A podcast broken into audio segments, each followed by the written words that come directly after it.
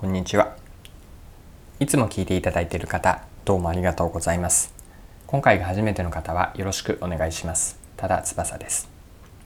この配信はビジネスセンスを磨くというコンセプトで毎日更新をしています。今日は何の話かというと、マーケティングです。マーケティングの消費者インサイト、顧客インサイトについて取り上げます。顧客インサイトとは何でしょうか？それでは最後までぜひお付き合いください。よろしくお願いします。はい、え今日の話はマーケティングについてです。マーケティングの中でも重要だと私が考えている一つ、消費者インサイト、顧客インサイトについて取り上げて、皆さんと一緒にマーケティングについて考えていければなと思っています。皆さんは消費者インサイトとか、まあ、顧客インサイト、まあ、消費者インサイトという言葉をお聞きになったことはあるでしょうか？で消費者インサイトというのは、まあ、一言で言うと人を動かす隠れた気持ちなんです。こう言って言ってる人というのは消費者顧客を動かすこう奥にあるような隠れた気持ち。これが消費者インサイト顧客インサイトです。でポイントは2つあって、うんとまあ、隠れていると人を動かすなんです。で隠れているというのは普段はその本人自身お客さん自身消費者自身生活者自身が意識していないんだけれども、まあ、そうだと何かしらのきっかけで気づかされれば行動につながる。あるいは時にはその人の習慣すらも変えてしまうような奥にあるこう人を動かす隠れた気持ちです。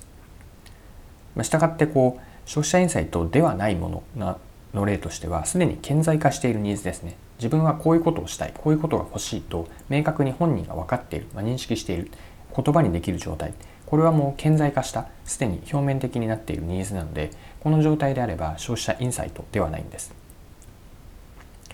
で消費者インサイトをマーケティングの文脈から考えた時にどういうものが今の定義以外にもう少しどんな条件に当てはまると良い消費者インサイトなのかを見ていきましょう。で消費者インサイトでマーケティングの文脈から、まあ、筋の良いもの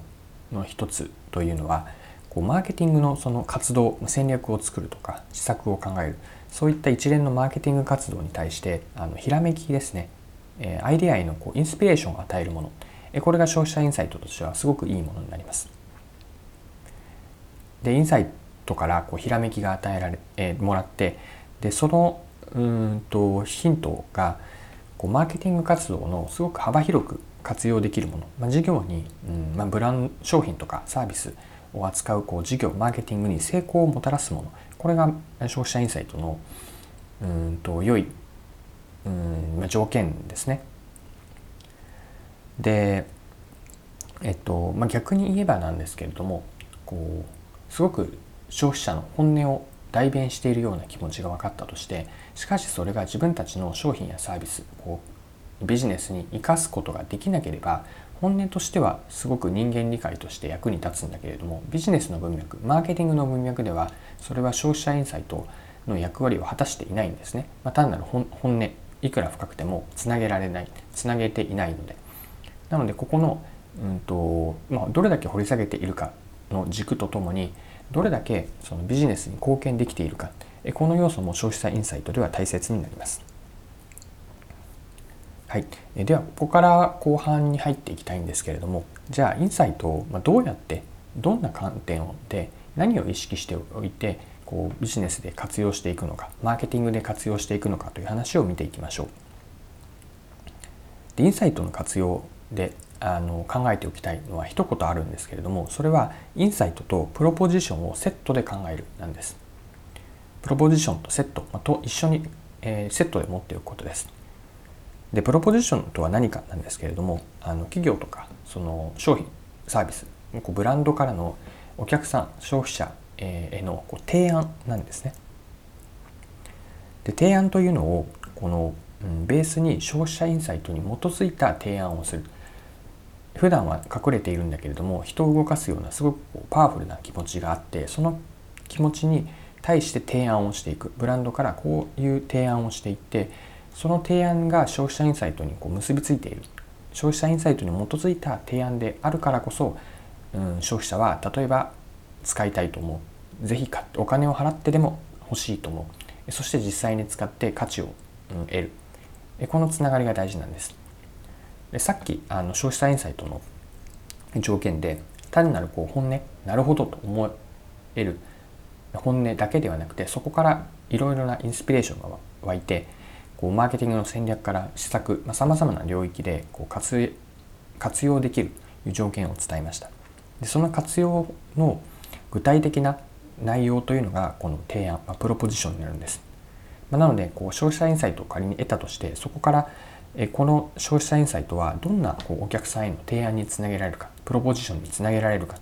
というのをセットで考える。これが消費者インサイトを活用するビジネスでマーケティングの文脈で活用する時のポイントになります。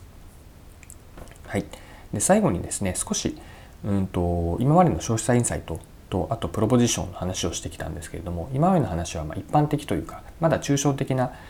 レベルだったと思うので、まあ、具体的なこう事例というかこれが消費者インサイトだなと今思ったことからもう少しこう具体で話をしていければなと思います。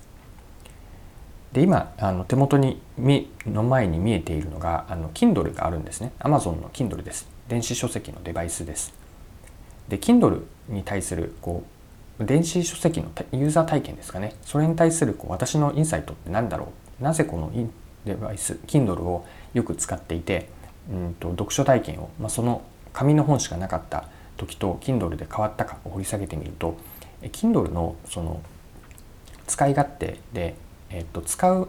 前に気づいていなかったユーザー体験があったんですね。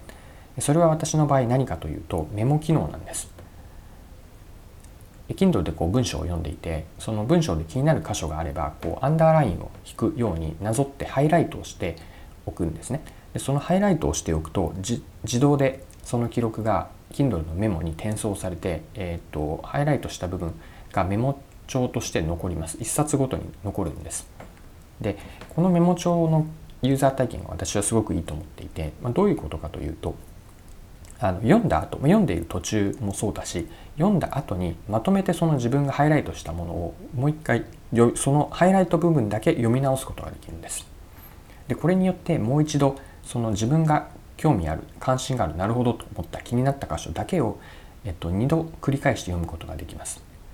でこれを紙の本でやろうとするとま直接あの紙に、えっと、ライン、えー、ハイライトを書くこともマーカーで書くこともできるし、えっとまあ、付箋をつけるとかページに折り目をつけるといったようなこともできるんですけれどもどうしてもその自分でその、えーと、付箋のところを行き来しないといけないのでまそれよりもメモだけがこう中ピックアップされているメモまとめの方がすごくあの読みやすいんですよね。